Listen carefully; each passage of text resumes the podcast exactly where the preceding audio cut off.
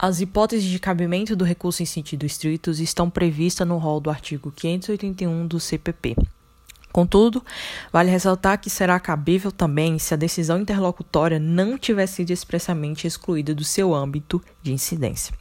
Bom, ao que se relaciona às hipóteses de, de, cabimento, vale ressaltar que o recurso em sentido estrito somente poderá ser interposto se a decisão tiver sido proferida por juiz singular, dadas as hipóteses.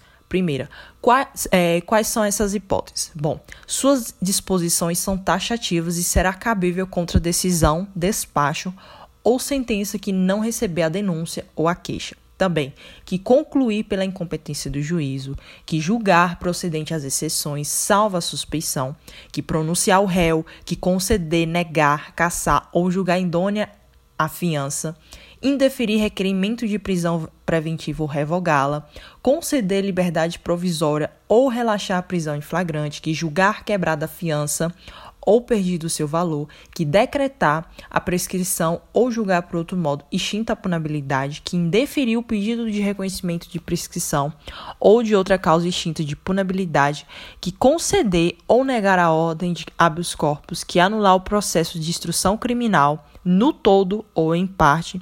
Também que denegrar a apelação ou julgar deserta, que ordenar a suspensão do processo em virtude de questão prejudicial, que decidir um incidente de falsidade, que recusar homologação à proposta de acordo que está previsto no artigo 28A desta lei e que decidir pela desclassificação do crime na primeira frase do processo dos crimes dolosos contra a vida. Contudo, é importante ressaltar que os demais incisos do artigo 581 não mais comportam recurso em sentido estrito, em razão da lei execução penal. Agora, outras hipóteses são passíveis de agravo em execução.